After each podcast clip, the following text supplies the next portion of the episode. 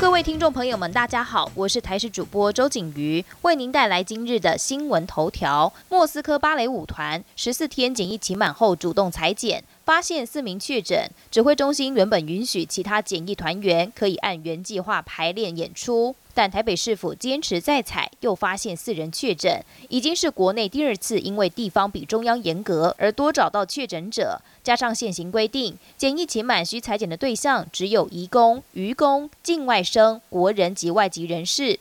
如果十四天检疫以及七天自主健康管理期间无症状，其实并不会要求裁剪。莫斯科舞团染疫事件也暴露防疫上对于裁剪对象陷入两套标准。近期北台湾天气湿冷，只有短暂放晴。气象局提醒，昨晚东北季风再度增强，预计一路影响到下周一二十一号。最冷时间点将落在今晚到二十一号清晨，水汽也是明后两天最多。到时北海岸、宜兰、大台北山区有局部大雨几率，加上南方云系北移，中南部地区云量增加，南部、中部都会有零星降雨。另外，二十一号玉山有机会降下入冬以来首波瑞雪，下周三还会有另外一波东北季风报道。农委会宣布，再发送六十六万张农油券，只要在指定据点或是合作电商消费满一千元，就可得到价值两百五十元的农油券。活动期限为十二月二十五日至明年二月十日。法国总统马克宏十七号确诊新冠肺炎，拍影片向民众报平安，表示自己状况良好，出现疲累、头痛跟干咳的症状，认为是自己一时疏忽或运气不好才会染疫。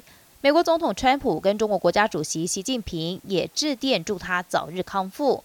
另外，斯洛伐克总理十八号传出确诊，他跟马克宏其实上个星期都参加欧盟峰会，让不少会中的政坛人士也深陷染疫风险。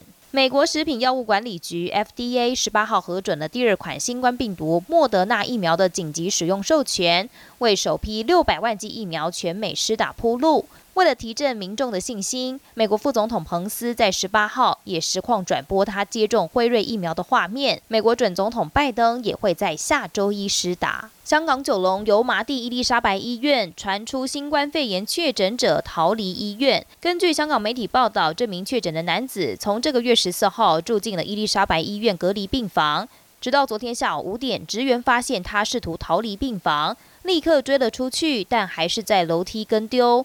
通知保安人员在院内搜索没有结果，只好报警处理。本节新闻由台视新闻制作，感谢您的收听。更多内容请锁定台视各节新闻与台视新闻 YouTube 频道。